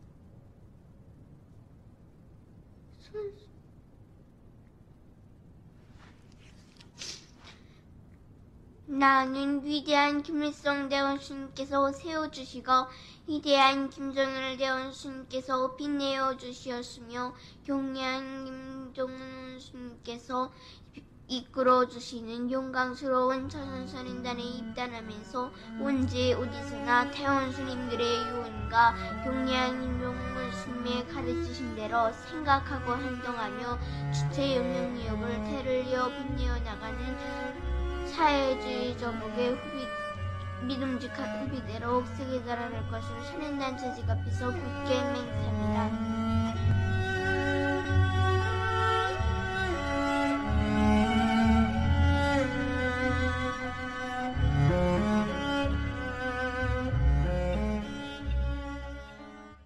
Ну что ж, тогда дальше мы поговорим о моем, моем выборе. Это сцена. 78, I came to Europe to compete for the first time. It was pure driving. It was real racing. And that that makes me happy.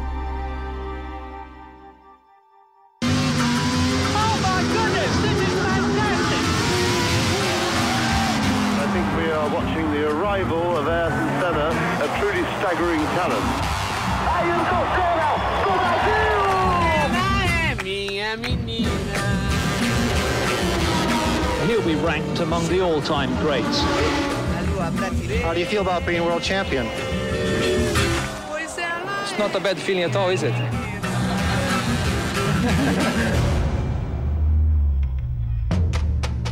Ayrton has a small problem. He thinks that he can't kill himself. And I think that's very dangerous. We are competing to win. And if you no longer go for a gap, you're no longer a racing driver.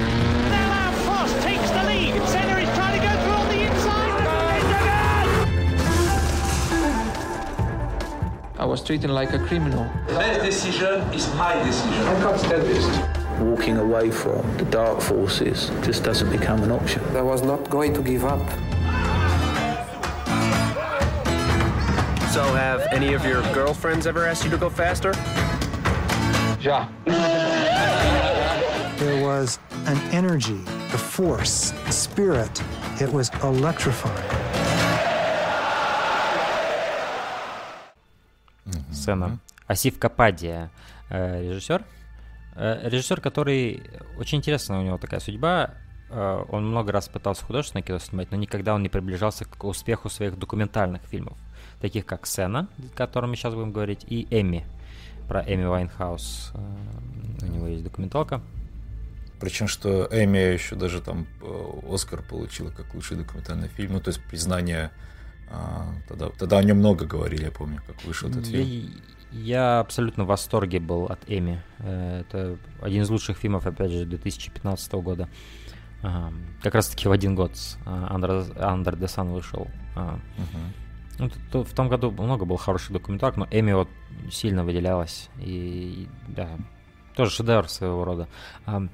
Сцена 2010 года это как бы при- всегда считалась его самая сильная работа, которую я до- до- долго хотел посмотреть. И вот опять же в этот момент я ухватил, чтобы поговорить об этом фильме с тобой. А, Сцена это фильм о реально существовавшем в 80-х годах и в, и в первой половине 90-х. Я так говорю, что как будто он только тогда и существовал. Да. На самом деле, конечно же, он раньше родился, но в то время он был на- в расцвете своих сил. Это гонщик Формулы-1, легенда, о котором я, честно говоря, вот за пределами этого фильма даже не знал. То есть, когда я слышу Формулу-1, я думаю, ну, Шумахер, там, знаешь, Феттель, там, да, и вот эти э, Льюис Хэмилтон, там. А, но был такой, как Эртон Сенна. Это бразильский такой был гонщик Формулы-1, такой самородок, просто, ну, талант, гений, да, который вот э, просто вот нашел себя в этом и довольно рано. То есть он Да. там в юношестве еще на картинге катался, и как-то была у него к этому страсть, у него что парадоксально в Бразилии, но у него были довольно такие зажиточные, да, родители, которые Мгм. помогли ему развивать в себе эти таланты. Но Вот, при этом... поддерживали. Да, но при этом достиг всего он своими силами, что вызывает уважение, конечно. И вот этот вот супер талант Эртон Сена мы, по сути, смотрим несколько лет из его жизни, там где-то, наверное, отрезок, я так думаю, лет в 10 мы смотрим, то есть от начала его карьеры, как он там, там даже, по-моему, Ники Лауда есть, и в самом начале он обгоняет Ники Лауда в каком-то из гран-при, Мгм. находясь в какой-то задрипанной вообще команде, у которой даже не самая лучшая машина там, да, но он умудряется это сделать, и мы видим, как вот этот просто одаренный человек, он забирается вверх вот в этом вот э, пантеоне величайших гонщиков всех времен. А, да, Ну, что ты думаешь о нем? Что ты вообще, думаешь об этом вообще, я долго слышал о нем, ну, долгое время. Когда я начал интересоваться Формулой-1, а произошло это после просмотра фильма «Гонка» Рона Ховарда, который, кстати, oh. тоже очень хороший, всем советую. Да. Yeah. И я стал, опять же, мне это стало интересно, я открыл для себя Формулу-1 как-то неожиданно. Для меня как-то раньше на, не представляло ничего интересного. Ну, я как бы к автоспорту я не сильно, уж извините, имею интерес. Но, посмотрев этот фильм, я понял, насколько это вообще э, опасные гонки, насколько этот, этот азарт да, постоянно скорости, захватываемой. И да, я слышал о Артене Сене. Я только знал один факт, что это был, по сути, последний гонщик Формулы-1, который погиб а, трассе, потому что... Да, после... и не стоит сейчас вот делать из этого твист какой-то, мы должны сразу сказать, да. э, он, он погибает в итоге в расцвете своих сил, этот гонщик. Да, то есть э, и после него уже Формула-1 начала серьезно задуматься о безопасности, то есть начал ограничивать, ограничения многие вводить и так далее. Вот. И, э, опять же, фильм состоит, по сути, из документальных всех архивов, личных каких-то архивов. Мы наблюдаем его тогда уже начинавшееся соперничество в команде Макларен, по-моему, да, он вступил в команду Макларен, с Алленом Простом, тоже гениальным гонщиком, которым они сначала как бы были, ну, компаньоны, скажем так, они участвовали... Они, по-моему, в Феррари были вместе. Макларен он уже после перешел, когда... Или он Уильямс перешел. Я вот что-то не помню уже. Ах, ну вот видишь, наши знания в автоспорте не позволяют, да. Я уже, да, мы уже полтора недели назад этот фильм смотрели, но, по-моему, с Простомом они были в Феррари, потом просто ушел в Макларен, а... или в Уильямс он ушел, и потом уже, ну да, короче, это не важно, но... Но да, долго, долго время, суть в чем? Было соперничество внутри одной команды. Да, именно в одной команды, потому что Алан просто сразу заприметил таланты юного, совсем молодого Артена Сены, э, и он сразу понял, что этот человек действительно сместит его, потому что Алан просто тоже хотел как бы стремиться всегда вверх. Да, но он видел, насколько более крут сцена. Да. При этом Прост был второй самый лучший в мире, это бесспорно. То есть он угу. был, по сути, до прихода сцены, он был как бы неоспоримый такой, да, гений, все его возносили. С его точки зрения тоже можно было интересную историю, на самом деле, рассказать. И в какой-то степени этот фильм это делает. Немножечко нам показывает перспективу просто, угу. да, то есть он, вот, вот он вроде был самый лучший, а тут приходит человек, который, ну, явно лучше, он просто лучше. И, естественно, ну, по самолюбию ударяет это очень сильно. Конечно, да. А, и вот ты видишь это соперничество внутри, как вот есть вот это просто неостановимая сила в виде Айртона Сена. Фильм идет 2 часа 40 минут. То есть для документального Я кино... понятия не... Разве? Он так долго разве? Да, вот в том-то и дело, что Азив Кап... а... Капади сделал просто великолепную работу. Настолько срежи... а... срежиссировать такой объемный материал, рассказать человеке, что ты просто, блин, не замечаешь, какой фильм проходит. Какое а Letterboxd почему-то пишет, что 106 минут идет фильм. Нет, он долго, серьезно долго шел. Но я сколько бы он ни шел, я вообще не заметил ничего. То есть э, да. он пронесся так же, как Айртон Сенна гонял по этим э, в этих гран-при. То есть очень быстро и очень... Ну, это как и с Эми было, на самом деле. Там с Эми тоже большая документалка, но я не мог оторваться абсолютно. Я был...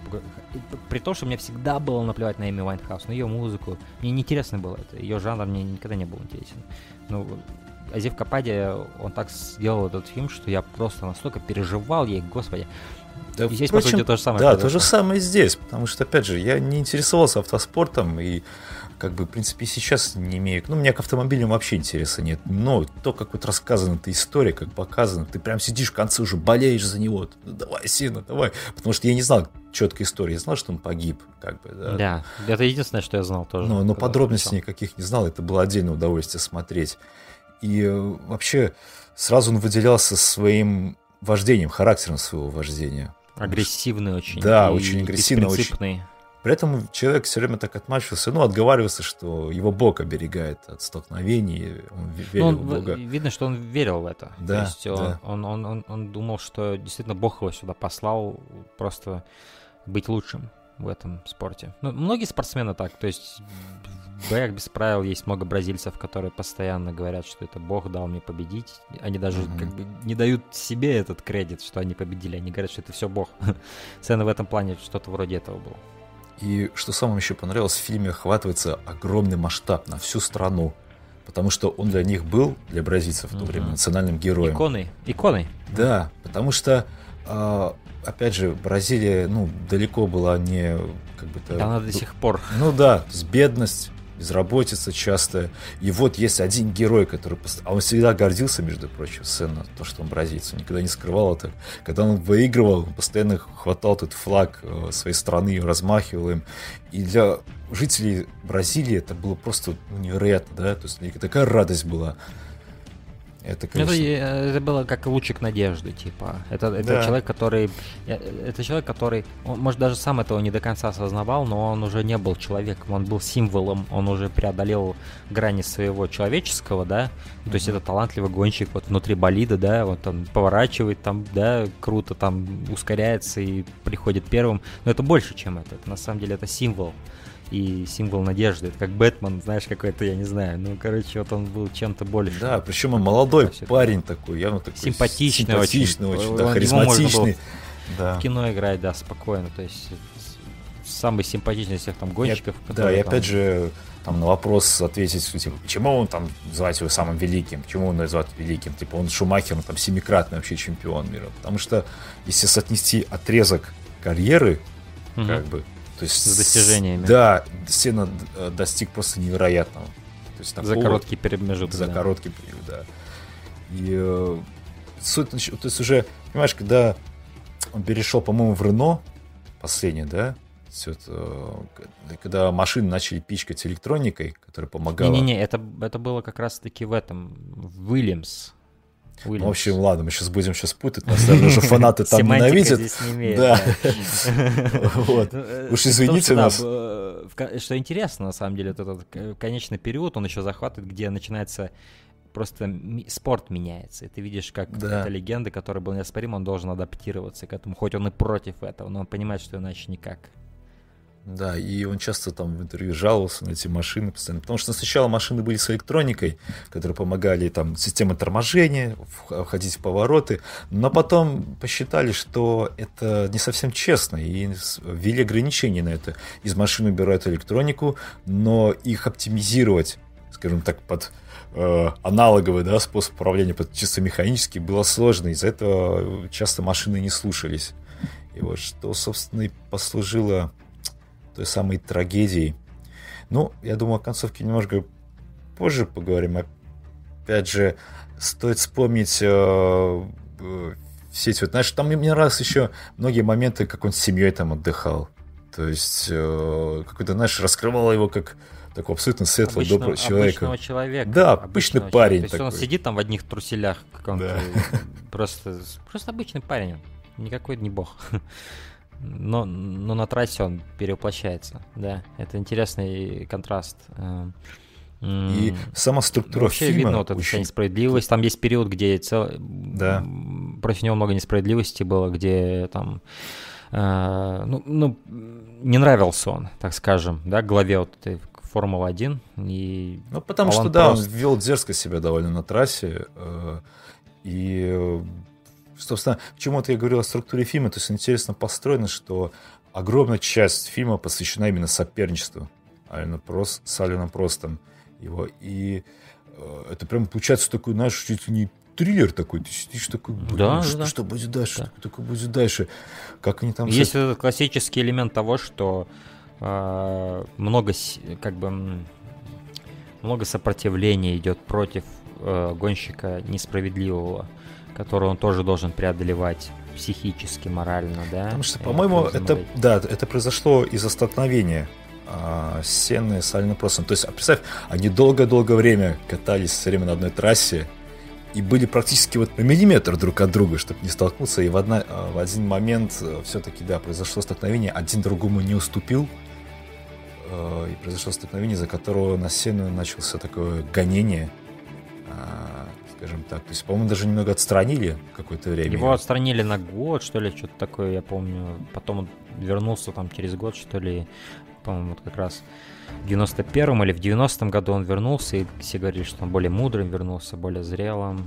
Но с тех пор он, да, действительно доминировал, и Алан Прост уже ушел там в отставку, да, и Сен уже uh-huh. мог спокойно доминировать без вот этих вот махинаций с других сторон там, которые защищали просто.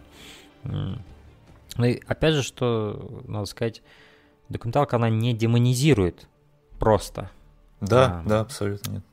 Он просто человек, просто просто. А, это гонщик тоже, который хотел своих достижений как-то это, но да, где-то что-то было несправедливо в отношении Сены, но сам просто он никогда не был какой-то сволочью там.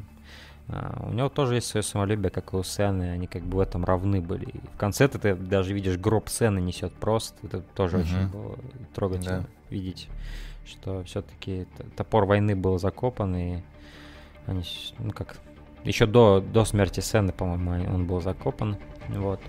Это вообще мне напоминает, как вот Федерер и Надаль в, в теннисе, также вот, наверное, и, то есть это, они в итоге все-таки стали друзьями, два величайших того времени. А, да. Но что-то я хотел еще о сцене сказать. А, мне один из моих любимых моментов фильма это когда сцена а, на какой-то там сломанное что-то у него там ломается, что-то я не помню точно. И ему как бы, я так понял, то ли э, гидроусиление руля у него что-то там ломается, но, короче, ему очень сложно становится поворачивать uh-huh. рулем во время бразильского гран-при. А это единственный гран-при, на котором он никогда не побеждал. А, он сам-то бразилец. И он из принципа продолжил гонку и победил в ней, прилагая не, какие-то нереальные усилия, чтобы управлять машиной. В итоге он побеждает, и ты видишь, что он потом... То есть его вытаскивают оттуда, у него руки не разгибаются да, толком. Да, да, да, да, он, он абсолютно изможден. Но это вот идет... То есть он, он рисковал здоровье там, здоровьем уже тогда. И уже тогда ты видишь эти ну, такие опасные тенденции в его характере. Вот эта вот несгибаемость, которая может привести его к летальному исходу, о чем просто говорил в одном из интервью. Он говорит, этот парень думает, что единственная, говорит, его слабость, это то он думает, что он никогда не разобьется. Он, он ошибается, говорит. Он может разбиться. Это как типа такое, знаешь, предзнаменование такое мрачное, потому что ты знаешь, чем все это кончится. И вот в этом вот бразильском гран-при ты как бы думаешь, ну зачем ты это делаешь, но в то же время, когда он побеждает все-таки, да, да. И вот когда вот поднимает он этот кубок этими своими, еле-еле он его Да, он, кстати, еле-еле поднял еще, помню тоже. Да. И в этом моменте я увидел вот это лицо истинного величия, когда ты вот такое делаешь. То есть не где ты все время расчетливый, а где ты иногда, иногда ты должен быть безумным, чтобы стать великим. И вот как будто истинное величие даже не в том, чтобы там несколько там гран-при подряд, вы, а чтобы вот, вот так вот выиграть. То есть против всего пойти, на характере просто выехать и и вот когда он этот кубок поднимал, я думаю, ну да, наверное, гении, они так себя и не жалеют, по сути. Вот. Это один из моих любимых моментов бразильской именно гран-при, вот, когда показывается. Причем примечательно, что последнюю гонку он уже ездил с Шумахером, ну, то есть соревновался. Опять же, опять же, с чего начиналось? Сена вытесняет старичков, теперь он сам как будто превращается в старичка, и уже новое поколение приходит в виде Шумахера да, да. который тоже гениальный да. гонщик. Надеюсь, он поправится, потому что последние новости о нем, конечно, туманные очень, никто не знает, что ну, у него... происходит. Он же в коме вообще был, да? Да, да, время? да, был в коме. Вот. Ну, семья просто очень э, старается утаить все, что любое изменение его состояния. То есть там. Ну, известно, что он уже семья продала и дом, и самолет угу. личный. Ну, то есть явно денег э, на лечение уже не хватает.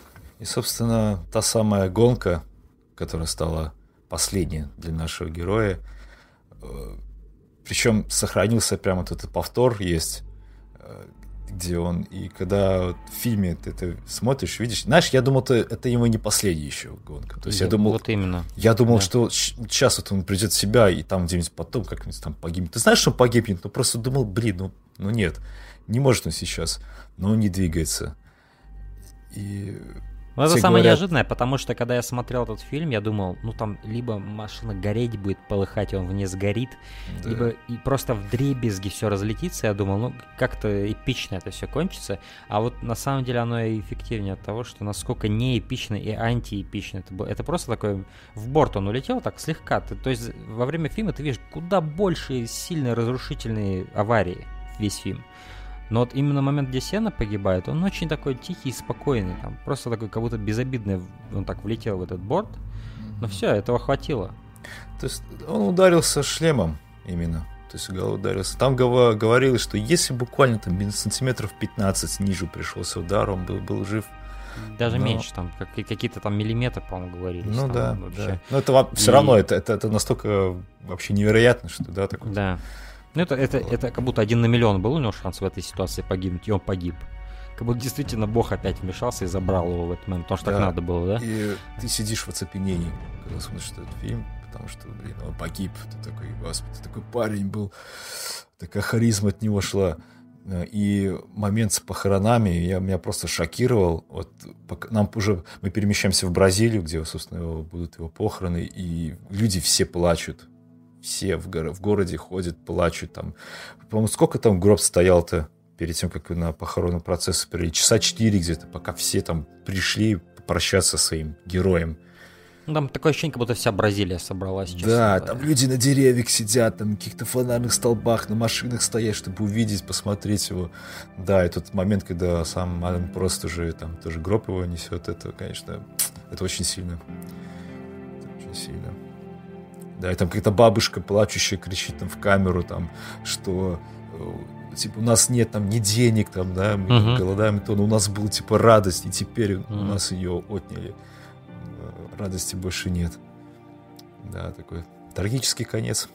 Весь фильм ты наблюдаешь, вот как там есть несколько моментов, где другие гонщики на грани смерти, их там увозят, и сцена как будто ходит тогда, приходит на эти места, где уже увозят этих гонщиков mm-hmm. из разбитых болидов, вытаскивает, он как будто себя в них видит, опасается, видно в нем, что да, стоит ли это продолжать вообще, стоит ли оно того.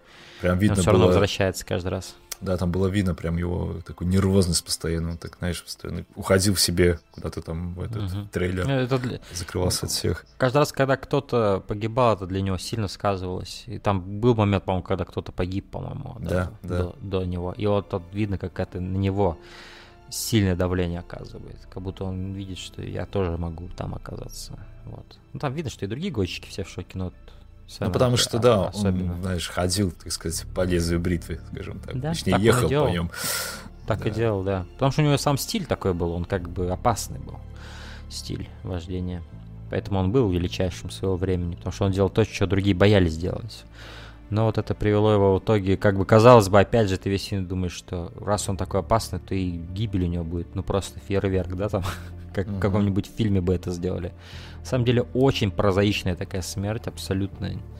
Но вот от того, почему, вот почему я сказал, что, да, почему я сказал, что мне сначала подумал, что он выжил, ну то есть выживет, это не, не, не его не последняя как бы авария, потому что до этого нам показывают тоже аварий, где люди выживали, и там выглядит гораздо более как бы разрушительней, что с машиной происходит, что с пилотом, ну люди выживали, конечно, покалечены, но все же, а тут просто такой вынос, удар, нет, это шокирует. Ну, хорошо, думаю, на этом можно завершить наше обсуждение сцены. Да. Я очень советую всем ознакомиться, вообще ознакомиться и с Эми, другим великолепным документальным фильмом Азифа Капади. Я не буду рекомендовать вам его художественный фильм, я не, не смотрел, но судя по Letterboxd, он ни одного нормального так и не снял художественного именно фильма, но в документалках он один из лучших современных режиссеров, это факт. И такие фильмы, как Сенна и Эми, они как бы подтверждают это. Потому что ни до Формулы-1, ни до Эми Вайнхаус мне не было никакого дела, но в ходе этих фильмов я просто абсолютно переживал за этих людей, погрузился в их истории, и после этого фильма я загорелся, несмотря на всю опасность, которую нам показывают, я загорелся именно тем, что не то чтобы самому там участвовать, да, в гонках, но э, там купить какие-то игры, гонки, или э, переустановить на своей PlayStation уже те, которые я удалил. Например, сейчас я опять Driveclub прохожу, я опять играю в, в Need for Speed 2016 года. И дико хочу... И это у нас с Александром одинаковый эффект на нас произвело. Gran Turismo! Gran Turismo Sport, да, причем Gran Turismo Sport, игра, которая заточена именно на реалистичное абсолютно вождение. Э, загорели, загорелись мы этой идеей опять этих гонок. Э, то есть Александр говорит, что ему наплевать на гонки, но в игры по, по гонкам мы всегда с ним играли. Да. И нам это было очень интересно именно играть в это. И после этого фильма я прям, я даже хотел Формула-1 на самом деле игру прям купить, но на, на мой взгляд игры по Формула-1 они далеки от того, чем этот спорт является вот по-настоящему.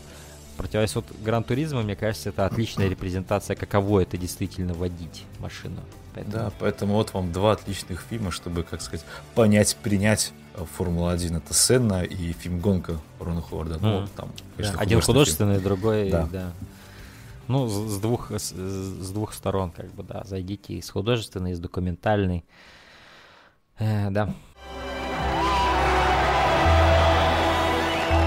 It was the last time either of them would be on the podium. Ayrton ran out of luck. There is a lot to go, a lot to learn, a lot to do. But I have plenty of time.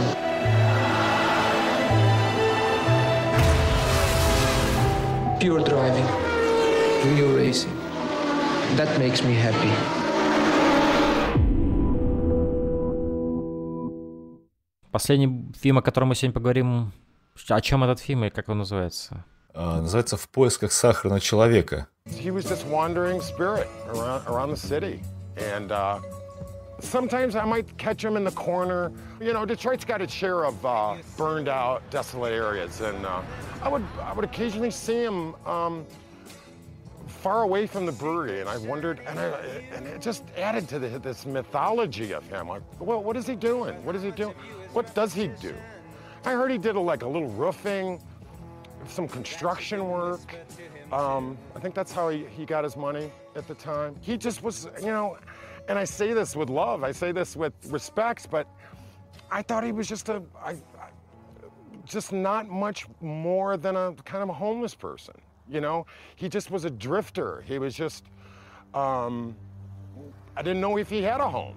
You know, he, he he'd look like he, maybe he'd go from shelter to shelter or something. Что за бред? Спросит меня очередной наш слушатель. Но фильм повествует о музыканте, о котором вряд ли вы слышали, а, Сикста Родригес его зовут. Это человек прожил всю жизнь в Детройте, свою. Записал два фолк-рок таких альбома. Ну, если вы спросите на что-то больше похоже, я скажу, наверное, это больше на раннего Боба Дилана, каким он был в 60-х. А, собственно, поначалу ты не понимаешь, ну и что, вот он записал пару альбомов, и что-нибудь такое. Но история этого человека, она просто удивительная. Потому что человек ну, как бы, знаешь, он не великий, когда как сцена, как наш прошлый герой, то есть, но то, что с ним произошло, это просто показывает, что с любым человеком может произойти что-то невероятное в его жизни. А, то есть... Э, знаешь, я перебью тебя, это как, как будто вот сцена, да? Угу. Но сцена, которого не было шанса раскрыть свой потенциал. То есть как будто он там бы остался в этом картинге бы, например. Вот это и есть, по-моему, вот этот Родригес. Да, да, да. Потому что все о нем говорят в этом фильме, что он круче Боба Дилана, он круче всех на свете, но никто просто не сложилось как-то, не стал популярным. Не, да, и... не получилось. И угу. э, при том, что человек жил бедно, ну, в принципе, он сейчас жив-то, но в то время мы уже говорим так о нем в прошлом. Ну, тут, кстати, по-моему, там большая часть фильма ты думаешь, что он вообще мертвый. Да, потому что фильм называется «В поисках сахарного человека». То есть большую часть фильма нам вообще не показывают Сикста Родригеса. А как он появился, я потом скажу, это тоже Нет, начинается это вообще фильм с того, что рассказывается, как он погиб он поджег себя, говорят. Ну, якобы, да, потому что... Да, да. Ну, ты все, весь фильм так и думаешь, что так и произошло, да, потому да. что... Ну, Но опять же, это блин, леген, вспом... легенда да, вспомните это время. Не было интернета, не было ничего. Как да, бы, да? То да, есть да, да. передавали эти пластинки каким-то образом. Сейчас такое бы не произошло в наше да, время да, да, да. Сейчас бы по скайпу позвонили, о, привет, и все. Mm-hmm.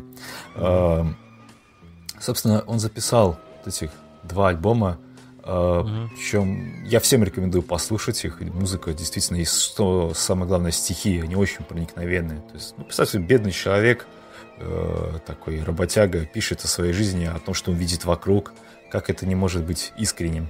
И это цепляет. И что самое еще примечательное, у него есть во втором альбоме песня «Goes» называется. И там есть строчка, что он потерял, типа, я потерял работу за две недели до Рождества. Да-да-да. И контракт с ним был разорван студии звукозаписывающей тоже ровно две недели до Рождества. То есть, блин, пророческая песня получилась даже. Да, да. И что... Причем, как говорит вот этот продюсер, его бывший, что это типа, или не продюсер, но какой-то человек, ну, да, который да. имел... Он говорит, что это одна из лучших песен, которую он написал, но и одна из самых печальных. Одна из самых грустных. Да, действительно, там текст просто вообще проникновенный. И mm-hmm. что самое примечательно, то есть, ну, он записал два альбома, понял, что, как бы, ну, неудача, не получилось. Mm-hmm. Ну, он продолжит mm-hmm. дальше работать. Мне он вообще так, знаешь, понравился этим, что такой человек-работяга не унывает, скажем так. Да. Причем и... он, он не сокрушается абсолютно, он как будто дальше просто пошел mm-hmm. по жизни. Как вот сейчас вот Дэниел Дэй Льюис, да, как, вот великолепная карьера актера. Он просто решил чем-то другим заняться, не да, по да. своему желанию. Тут, конечно, не по своему желанию было, тут просто жизнь заставила. Но схоже такой идет оптимизм mm-hmm. и простота принятия жизни. Да. Ну, есть... опять же, у нас пока герой наш еще мертв, в кавычках, скажем так. Он мертв, так. Да, мы не знаем. И, э, и действие нас фильма переносит туда, куда мы вообще не представляем, что может такое произойти. Нас перев... угу. переносит в Южную Африку. То есть каким-то да. образом эти пластинки случайно э, попали э, в Южную Африку, да. где в то время происходили значительные перемены в жизни людей. Там э, угу. долгое время у власти были консерваторы, э, торжествовал, так сказать, апартеид, все пытались с этим бороться, постоянно уличные столкновения, низкий там уровень жизни и тому подобное. И все вот эти строчки, которые написал Сикста Родригес для людей того времени, стали просто ну, вот каким-то гимном. У него есть замечательная песня, называется «Establishment Blues». Uh-huh. Ну, то есть вот то, что там, да, несут там речи всякие политики, политика, yeah. все это, это establishment, да, и вот uh-huh. их речи как песня какая-то, как блюз какой-то. Вот. Э. Он, по сути, вкладывал в слова то, о чем они даже могли не подозревать. То есть он им давал новое представление о свободе, что на самом деле можно так вольно жить. И он как мотивировал, даже не зная этого все это время, mm-hmm. он, он мотивировал там целые перевороты в этой стране. Э, и люди, вдохновляясь и его песнями, просто там шли вперед и доказывали то, свое, свое право. Да, там, го- там говорится, что в каждом доме была пластинка перезаписана, но была пластинка Сикса Родригеза. То есть, и что самое удивительное, наш герой об этом ни- ничего не знал. Нет, да. И долгое время ходили слухи, что действительно он покончил с собой на сцене. Угу. Сделав даже самоподжог. То есть он... Потом была там версия, что он себя застрелил, говорит, прям в это, в голову себе выстрел сделал, типа, спасибо, типа, за ваше время, поблагодарите меня за мое время, mm-hmm. и застрелился. Ну, так, и, грубый перевод. А, ну да, то есть были вот эти легенды о том, что на самом деле уже Родригес уже как это такой, как мученик какой-то, который умер. Да. За славу, так сказать, рок-н-ролла. А, да. И что самое классное, э, фильм нам долго времени показывает этого самого Сикса Родригеса. Ты, ты да. действительно думаешь, тут, черт, какая-то мифическая фигура, что с ним действительно произошло. И потом mm-hmm. нам показывают окно. Дом, окно, долго-долго mm-hmm. показывают. И просто потом он берет, какой-то мужик открывает окно, так выглядывает на улицу. Как ты... в том меме, знаешь, вы кто такие, я вас не звал, идите нахуй. Да-да. Чуть ли не вот это он. Ты понимаешь, это что, он что ли? Знаешь, просто так, без какого-то пафоса, без ничего. Просто броско нам показали, вот он да, живет, трудится. Мужичок. Да, Причем, в Детройте до сих пор. Да, в Детройте до сих пор. И что самое классное, а, жители этот ЮАР пытались, ну, всех этих город, городов, пытались до него дозвониться, как-то найти контакты, как-то. И они нашли, им удалось. Они позвонили ему. Ну там вообще как все это произошло? То есть там какой-то был... Эм, то есть они делали какое-то свое переиздание его пластинок, и там делали вручную, писали как типа эпиграфы всякие, да, вот, uh-huh. и в одном из них было любой там журналист или тот, кто вдохновлен музыкой Родригес и хочет провести расследование насчет того, где он был, все обстоятельства, как бы, э, ну, сделайте это. И один из, по-моему, где-то в Южной Америке чувак какой-то, или, в, или, или, или в Северной Америке, э, он решил, окей, вот, то есть это, это, это довольно красиво, потому что Получается, что все это расследование запустил один фанат его, который да. самый главный, которого называли Шугармен, кстати, там в ЮАРе все. Потому что он, ну, с, с ним ассоциировалась как бы интеграция, видимо, этой музыки там. Его Шугармен все называли. Так его у Сикста просто Клип... песня есть Шугармен. Да, да, да, да, да, да, да, да. Вот uh-huh. в отсылку к этой песне, да. Они даже не знали, что такое Шугармен, а Шугармен там подразумевался человек, который э, то ли банчил кокаин, то ли сам постоянно занюхивался, uh-huh. поэтому Шугармен, сахар. да. Вот. И, а этого Шугармен называли, даже не знаю, что это значит. А, и вот он это все сделал, эти вот три релизы. И по сути, как из-за фаната это все, в итоге он и нашелся, этот Родригес потому что один из вот этих вот... Я это так и не понял, он то ли журналист какой-то был, то ли что, но он в итоге нашел Родригеса и уже устроил вот этот connection. Да, то есть он позвонил ему, и он говорит, ну, знаешь, сам человек, видно, он с таким вот каким-то восторгом рассказывает ему да. об этом. Он говорит, что как только я услышал голос в другом конце труб провода, да. да, я понял, что это он. Это хоть он тот... уже и старый, хоть это и по телефону, но он Да, это его. тот голос, который слышу каждый день, там, постоянно да, его да. песни. И что самое да. интересное, опять же, забавное, с, э, Родригес не поверил ему сначала. Ну, подумал, какая-то mm-hmm. шутка. Ну, как можно поверить? Тебе сейчас звонят, говорят, что, блин, слушай, тебя там в ЮАР все ждут. Приезжай с концертом, да. Ты что, не знал, что ли, что ты легенда? Такой, чего? Вот. Не, ребят, я пошел, у меня там на заводе да, да, смена да, скоро начинается. И все-таки получилось так, что он приехал в ЮАР. Причем это, это, причем это в 90-х, по-моему, еще mm-hmm. было, когда он туда приехал. Он еще более-менее не такой старый был, как вот нам в фильме его показывают. Еще более-менее такой живой был такой мужичок, э, и он туда приехал и устроил концерт, на который там нереальное какое-то количество людей. Он стадионы собирал, да. Причем там был да. забавный момент, когда они спускались с трапа самолета, к ним подъезжает лимузин, они ну, он семье подумал, да. блин, это ну, какие-то э, типа, да, там... важные люди приехали, надо отойти, чтобы не мешать. это, кажется... Показывают там интервью его дочки, да, которая да. говорит, что ну, ну это точно не за нами. Да, да, да. Но в итоге за ними. И он едет, говорит, и на каждом билборде было его лицо Родригеса. И он такой смотрит. И, э, э, и на этом билборде, и на этом билборде, да. и на этом билборде. Всю дорогу. Да, по телевидению много концертов давал, просто собирал да. стадионы. И что да. в итоге приезжает на родину, ему никто не верит. Угу. Только потом, когда опять записи. Это такой... байки рассказывает сумасшедший старик. Да, да. Какая по... Южная Америка, какая потом, легенда рок-н-ролла. Потом, когда записи тоже за концертов этих передали, все уже наконец поняли, узнали. Мне еще mm-hmm. понравилось, когда мне спросили, а почему не записали третий альбом? Он mm-hmm. ответил, да я бы ничего, наверное, лучше не записал бы, поэтому, ну, вот так. Mm-hmm. Э, удивительная история. Просто вот, понимаешь, что, вот, что такое может произойти, что твои песни, то, что ты делаешь, кому-то нужно. Хоть на другом конце света, но оно нужно. Хоть ты этого даже не знаешь да. порой. Снял его Малик э, Бенджелуй. Бен, Джим Бенджелуй, да. Да, да, да. Это, кстати, его э, первый единственный фильм. К сожалению, он угу. в 2014 году покончил с собой. Оу. Да, такая печальная немножко история. Но в поисках сахарный человек, опять же, его фильм, он получил Оскара за лучший документальный фильм. Оскара? Да. Ну и много О. других наград, по-моему, там всяких фестивалях. Да, даже британской академии было значено. Ну просто. Ну это интересно, потому что я никогда не слышал об этом фильме, как в принципе Сандер де Сан. То есть я, я, я понятия не имел, о чем я буду его смотреть. То есть я просто mm-hmm. название знал. В поисках сахарного человека у меня не было никакого представления, о чем это будет фильм. Ну, как бы... Опять же, я тоже о нем случайно знал, подписан ВКонтакте на всякие группы такие вот, где всякие необычные фильмы выкладывают, да? Не для всех, uh-huh. так скажем. И да. там была вот эта документалка. Мне сразу привлекло название, знаешь ли, «В поисках uh-huh. сахарного человека». Я такой, ух ты, что это может быть? Читаю про музыканта, фолк, рок, певца 70-х. Я такой, все, я точно буду смотреть. Обязательно. Поэтому, да, удивительная история. Он, э, Сикста жив и сейчас, по сей день. По-моему, живет, опять же, в Детройте, то есть разнорабочим работает. Всякие. Можете приехать к нему в гости и да, поговорить да. с ним о чем-нибудь. Да, играть на гитарке с ним. Почему Потому что он выглядит как абсолютно открытейший человек, который, ну, с, с, вот реально к нему придешь, он тебе пустит домой и чай с ним еще попьешь. Такой mm-hmm. вот он простой очень мужик. А, особенно сейчас никогда не заподозришь, что он какой-то был рок-исполнитель, да, 70-х, там он выглядит как обычный мужичок такой с длинными волосами.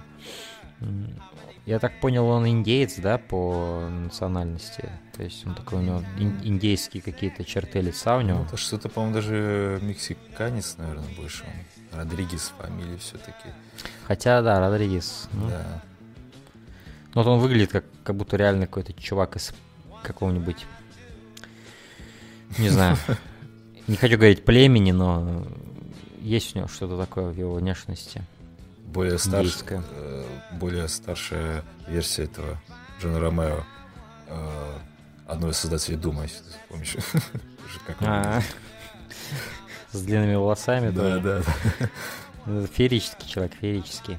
Но это действительно удивительная история, которая показывает, что всякое может быть. То есть э, любая ваша вещь, которую вы сделаете, может на самом деле очень большие волны по миру пустить, даже если вы этого не заподозрите. Но музыка у него, надо сказать, просто объективно хороша. Реально она хороша, эта музыка. Я не, я не, я не знаю, там лучше он Боба Дилана или что-то в этом роде, но она действительно хороша, и это ты веришь в то, что действительно где-то эта музыка могла просто синхронизироваться с людьми так, как, возможно, этого в Америке не произошло по тем или иным причинам. То есть это все правдоподобно выглядит. Оно, в принципе, так и было. Тут вопросов к этому нет, но я говорю, что да, это как бы оно, его музыка зас, заслуживает такого отклика.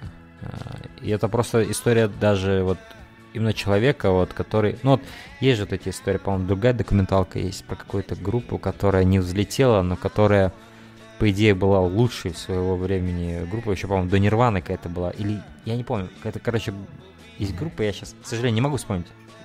Я, возможно, в описании напишу, о чем я говорю. Но тоже есть документалка про группу, которые просто не взлетели так же, как вот этот Родригес, но которые тоже были дико хороши. А, вот. И... Поэтому не смейте говорить, дорогие друзья, что то, что вы делаете, никому не нужно. Вы не правы, объективно. Кому-нибудь Кому это нужно. Просто вспоминайте эту историю лишний раз, и что может такое произойти. Что ж, это была хорошая подборка, на самом деле. Со всех сторон все четыре фильма мне понравились. Э, я призываю наших слушателей не только посмотреть фильмы, о которых мы сегодня говорили, но и все-таки побольше уделять времени жанру документального кино. Э, действительно, там есть шедевры, о которых, о многих из которых слишком мало говорят. Вот. Поэтому это отличный жанр, который подарил уже нам кучу всего. И просто, да, смотрите побольше документального кино. Это удивительные вещи происходит в нашем мире, невыдуманный. Да. Вот. Ну что ж, пора прощаться, я думаю. Да. Спасибо, что слушали нас. Ваши покорные слуги Александр и Стас. Mm-hmm. Встретимся еще. Я думаю, не заставим вас долго ждать. Надеюсь, мы как-нибудь наладим э, наши, скажем так, процессе подготовки к записи и тому подобное. Просто иногда бывает сложно выкроить время свободное, чтобы записать все это дело. Но мы продолжим вас радовать э, подкастами о кино, о разных темах его. Поэтому оставайтесь с нами. И удачи вам. Пока. Пока.